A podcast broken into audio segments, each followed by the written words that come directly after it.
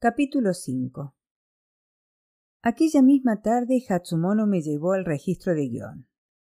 Yo esperaba algo inmenso, pero resultó que no consistía más que en unas cuantas habitaciones con tatamis oscuros situadas en el segundo piso del edificio de la escuela, y llenas de mesas y libros de contabilidad y con un olor terrible a tabaco. Un oficinista levantó la vista de la mesa para mirarnos a través de una cortina de humo y nos indicó con la cabeza que pasáramos a la habitación que había a su espalda. Allí, en una mesa llena de papeles, estaba el hombre más grande que yo había visto en mi vida. Entonces todavía no lo sabía, pero aquel hombre había sido un luchador de sumo. Y realmente, si hubiera salido y se hubiera dejado caer con todo su peso contra uno de los lados del edificio, todas aquellas mesas se hubieran caído de la tarima de tatami al suelo. No había sido un luchador lo bastante bueno para tener un nombre al jubilarse, como lo hacen algunos, pero le gustaba que le siguieran llamando por el nombre que utilizaba en sus días de luchador, que era Awajiumi. A algunas geishas le hacía gracia llamarle por el diminutivo Awaji. No bien entramos, Hatsumono desplegó todo su encanto. Era la primera vez que la veía hacerlo. Le llamó Awaji-san, pero por su forma de pronunciarlo no me habría sorprendido que se hubiera quedado sin aliento a media palabra porque sonó así. Awaji-san. Parecía que lo estaba regañando. Él dejó la pluma sobre la mesa al oír la voz de Hatsumono y sus dos inmensas mejillas se movieron hasta las orejas, lo cual era su forma de sonreír. Mmm, Hatsumono-san, dijo, no sé qué voy a hacer como sigas poniéndote más guapa. Cuando hablaba sonaba como un grave susurro porque muchos luchadores de sumo se destrozan las cuerdas bucales al aplastarse el cuello como lo hacen. Podía tener el tamaño de un hipopótamo, pero Awajiumi era muy elegante en el vestir. Llevaba un kimono con pantalones de raya fina.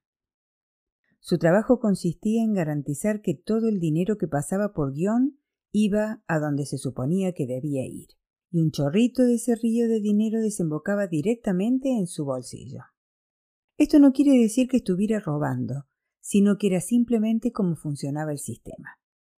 Dado que Aguayigumi tenía un trabajo tan importante, a todas las geishas le interesaba tenerlo contento. Por eso tenía fama de pasar más tiempo sin sus elegantes ropas encima que con ellas.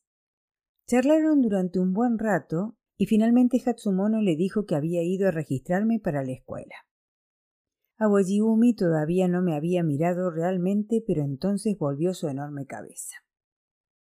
Un momento después se levantó y subió uno de los estores de papel para que entrara más luz. Pero bueno, creí que mi vista me engañaba, dijo. Debería haberme dicho antes que venías con una niña tan bonita. ¡Qué ojazos! Son del color de los espejos. ¿De los espejos? dijo Hatsumono. Los espejos no tienen color, Awaji-san. Claro que lo tienen. Son grises. Cuando tú te miras al espejo solo te ves a ti, pero yo sé reconocer un lindo color cuando lo veo. ¿Ah, sí? Pues a mí no me parece tan lindo. Una vez vi un ahogado que habían sacado del río y tenía la lengua exactamente del mismo color que los ojos de ésta. Tal vez eres demasiado bonita para ver la belleza en otra parte, dijo Awajiumi abriendo un libro de cuentas y tomando la pluma. Pero vamos a registrar a la muchacha. Vamos a ver. Chillo, ¿no? Dime tu nombre completo, Chillo, y tu lugar de nacimiento. En cuanto oí esas palabras me imaginé a Satsu mirando a Awajiumi confusa y asustada. Probablemente había estado en esta misma habitación en un momento u otro. Si yo tenía que registrarme, ella también tendría que haberlo hecho. Mi apellido es Sakamoto, dije. Nací en Yoroido. Tal vez ya haya oído alguna vez el nombre de este pueblo por mi hermana mayor Satsu. Creí que Hatsumono se pondría furiosa conmigo pero para mi sorpresa hasta pareció encantarle mi pregunta. Si es mayor que tú, ya tendría que estar registrada, dijo Awajiumi. Pero no me suena. No creo que esté en guion. Entonces cobró sentido la sonrisa de Hatsumono. sabía de antemano lo que iba a decir a Wajiumi. Si tenía alguna duda acerca de si había hablado realmente con mi hermana, como ella afirmaba, dejé de tenerla. Había en Kioto otros barrios de geishas, pero no los conocía. Satsu debía de estar en alguno de ellos y yo estaba decidida a encontrarla. Cuando volví a la hoquilla, la tía me esperaba para llevarme a los baños que había un poco más abajo en nuestra misma calle. Ya había estado allí, pero con las criadas mayores, que normalmente me daban una toallita y un trozo de jabón, y luego se agachaban en el suelo de azulejos a lavarse ellas mientras yo hacía lo mismo. La tía fue mucho más amable y se arrodilló a mi lado para frotarme bien la espalda. Me sorprendió que no tenía pudor alguno y dejaba que le colgaran los pechos como si fueran dos botellas. Incluso me dio varias veces con uno sin querer. Después de esto volvimos a la hoquilla y me vistió con el primer kimono de seda que he llevado en mi vida. Era un kimono azul fuerte con un estampado de hojas de hierba alrededor del bajo y flores amarillas en la manga y en el cuerpo. Luego me condujo al cuarto de Hatsumono. Antes de entrar me advirtió que no distrajera a Hatsumono bajo ningún concepto ni hiciera nada que pudiera enfadarla. Entonces no entendí por qué me decía todo aquello, pero ahora sé perfectamente bien por qué le preocupaba tanto. Pues cuando una geisha se despierta por la mañana es una mujer como cualquier otra. Puede que tenga el cutis grasiento tras las horas de sueño y que le huela mal el aliento. Cierto es que puede llevar un peinado asombroso, pero en cualquier otro respecto es una mujer como todas y no es una geisha. Solo cuando se sienta ante el tocador para maquillarse se convierte en geisha. Y no me refiero a que esto suceda cuando empieza a parecerse físicamente una geisha, sino a cuando empieza a pensar como una geisha. En la habitación me dijeron que me sentara como a un brazo de distancia de Hatsumono, justo detrás de ella, en donde pudiera verle la cara reflejada en el pequeño espejo de su tocador. Estaba de rodillas sobre un cojín y llevaba una bata de algodón sobre los hombros. Tenía en la mano como media docena de brochas y pinceles de maquillaje de varias formas y tamaños. Algunos eran tan anchos como abanicos, mientras que otros eran estrechos como palillos solo con una punta de suave pelo en el extremo. Por fin se volvió y me los enseñó. Estos son mis pinceles, dijo. ¿Y te acuerdas de esto? Sacó del cajón del tocador un tarro con maquillaje blanco y lo agitó en el aire para que yo lo viera. Este es el maquillaje que te dije que no tocaras. Y no lo he tocado, dije. Olisqueó el tarro cerrando varias veces y dijo No, creo que no lo has tocado. Dejó el maquillaje en el tocador y agarró tres barras de pigmento que me alargó en la palma de la mano para que las viera. Estas sirven para las sombras. Puedes mirarlas.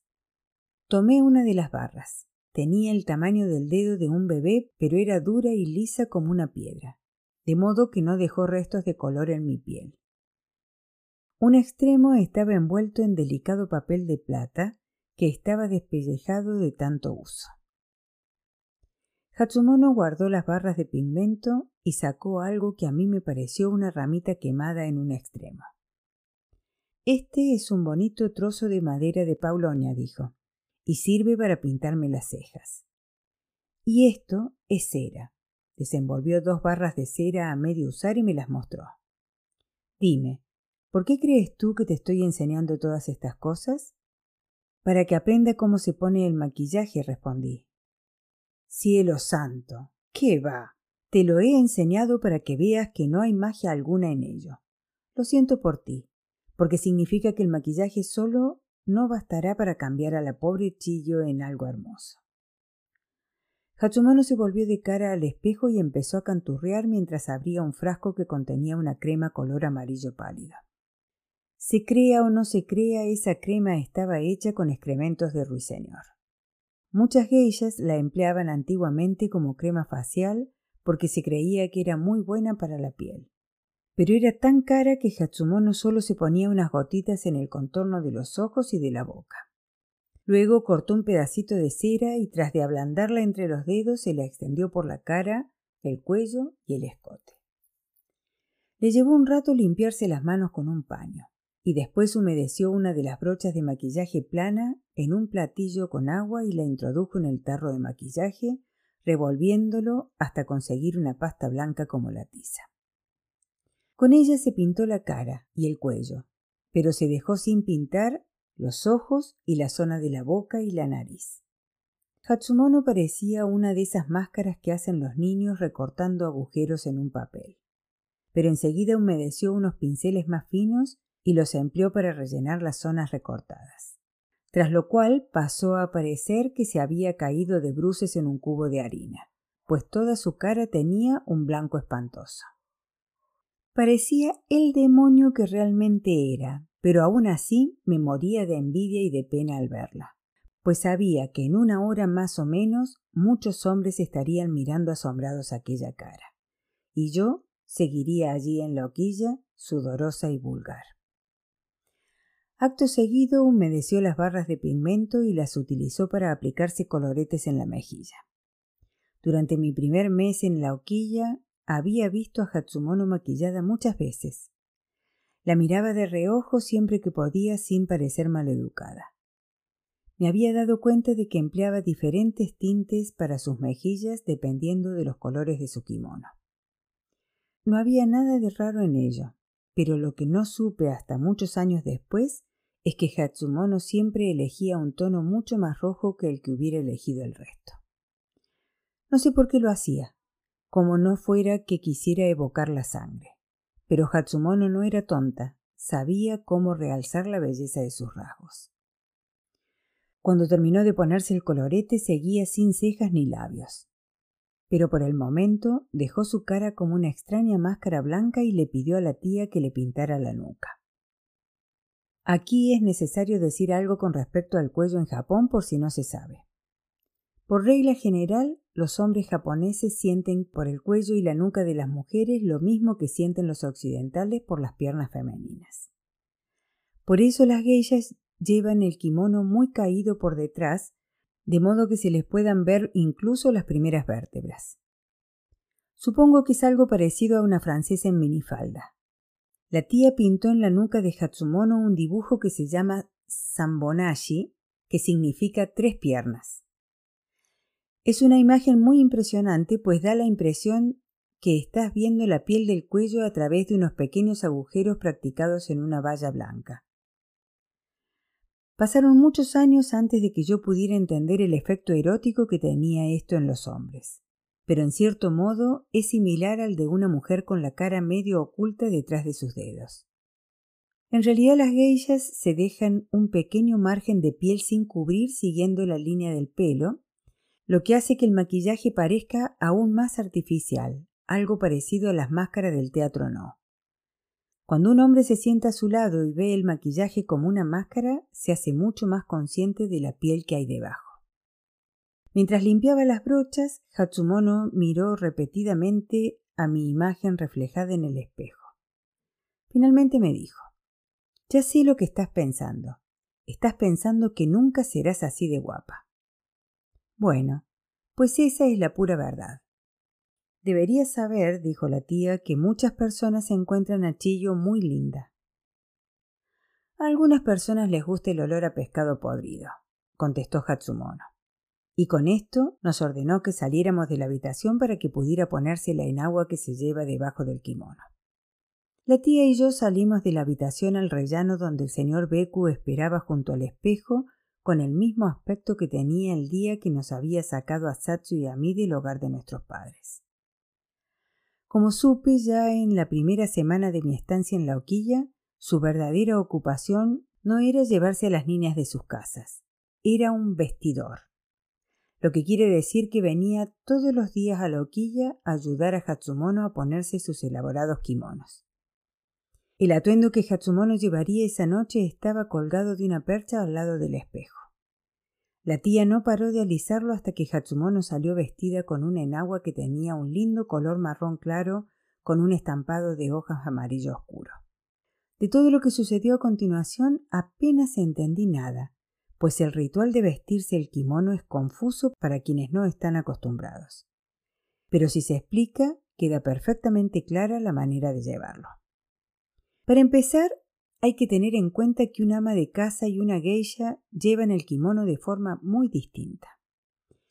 Cuando una ama de casa se pone el kimono emplea todo tipo de almohadillas para que no se le frunza en la cintura, con el resultado de que termina teniendo una forma totalmente cilíndrica como una columna de un templo. Pero las geishas visten el kimono con tanta frecuencia que no necesitan ponerse almohadillas y nunca tienen problemas con el fruncido.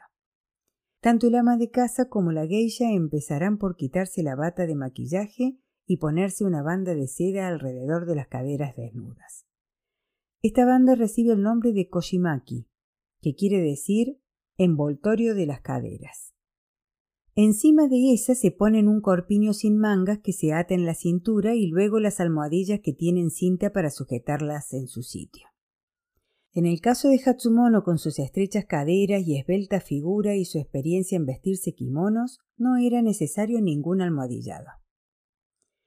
Hasta este momento, todo lo que la mujer se ha puesto encima quedará oculto a la vista cuando esté completamente vestida. Pero la siguiente prenda, la enagua, no es en realidad una prenda de ropa interior. Cuando una geisha danza, o incluso a veces simplemente andando por la calle, puede que se suba el bajo del kimono con la mano izquierda para que no le moleste al bailar o al andar. De este modo expone la enagua hasta la altura de las rodillas.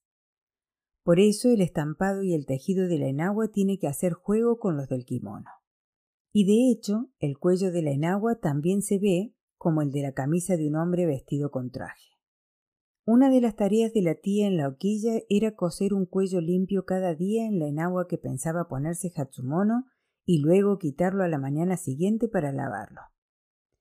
Los cuellos de las aprendizas de geishas son rojos, pero claro está, Hatsumono no era un aprendiz y su cuello era blanco. Cuando Hatsumono salió de la habitación llevaba puestas todas las prendas que acabo de describir aunque solo se le podía ver la enagua ceñida con una cinta en la cintura. También llevaba unos calcetines blancos que llamamos tabi y que se abotonan a un lado y quedan totalmente pegados al pie. En este momento estaba preparada para que el señor Beku empezara a vestirla. Viéndolo trabajar cualquiera entendería inmediatamente por qué era necesaria su ayuda. Los kimonos siempre tienen el mismo largo, independientemente de quién lo lleve de modo que salvo en el caso de las mujeres excepcionalmente altas, la tela que sobra ha de ir plegada bajo el fajín. Cuando el señor Beku doblaba la tela del kimono en la cintura y le ataba luego un cordón para sujetarla, no se hacía un solo frunce. O si aparecía alguno, estiraba un poquito por aquí y un poquito para allá hasta que quedaba totalmente liso. Cuando había acabado, el kimono se ajustaba hermosamente al contorno del cuerpo. La principal tarea del señor Beku como vestidor era atar el obi, lo cual no era tan fácil como suena. Un obi del tipo de los que llevaba Hatsumono tiene dos veces la altura de un hombre, y es casi tan ancho como la espalda de una mujer. Enrollado en la cintura cubre toda la zona comprendida entre el esternón y la parte inferior del ombligo. La mayoría de la gente que no entiende de kimonos piensa que el obi va sencillamente atado atrás como si fuera un lazo. Pero nada podría estar más lejos de la realidad. Una media docena de cintas y broches son necesarios para mantenerlo en su lugar, y asimismo se precisan algunas almohadillas para darle forma al nudo. Al señor Beku le llevaba varios minutos atar el obi de Hatsumono pero lo dejaba sin una arruga pese a que la tela solía ser muy pesada y gruesa. Aquel día entendí muy poco de lo que vi, pero lo que me pareció fue que el señor Beku ataba cintas y remetía telas a una velocidad de vértigo, mientras que Hatsumono no hacía más que estirar los brazos y mirarse al espejo. Me dio mucha envidia contemplarla. Su kimono era un brocado de tonos marrones y dorados. Por debajo de la cintura unos renos con el vello colorido del otoño se acariciaban uno al otro con el hocico. Tras ellos, dorados y ocres en un estampado que representaba la caída de las hojas en el bosque. El obi era color ciruela entretejido de plata. Por entonces no lo sabía, pero su atuendo costaba posiblemente más de lo que ganaba un policía o un tendero en todo un año. Sin embargo, viendo a Hatsumono volverse para echar un último repaso a su aspecto en el espejo, cualquiera habría pensado que no había dinero en el mundo que pudiera hacer a una mujer tan glamorosa como ella. Solo quedaban los últimos toques del maquillaje y los adornos del cabello. La tía y yo seguimos a Hatsumono de vuelta a su habitación, donde volvió a arrodillarse ante el tocador y sacó una cajita de laca que contenía rojo de labios empleó un pincel muy fino para pintárselos. La moda del momento era dejarse sin pintar el labio superior, lo que hacía que el inferior pareciera más grueso. El maquillaje blanco produce todo tipo de extrañas ilusiones ópticas. Si una geisha se pintara toda la superficie de sus labios, terminaría con una boca que más que boca parecería dos grandes rodajas de atún de modo que la mayoría de las geishas prefieren algo más parecido a un pucherito como un capullo de violeta. A no ser que tengan los labios con esa forma, y muy pocas la tienen, las geishas casi siempre se pintarán una boca más redonda de lo que la tienen en realidad. Pero como decía, la moda de entonces era pintarse solo el labio inferior, y eso fue lo que hizo Hatsumono. Tras esto, Hatsumono tomó la ramita de paulonia que me había enseñado antes y la encendió con una cerilla.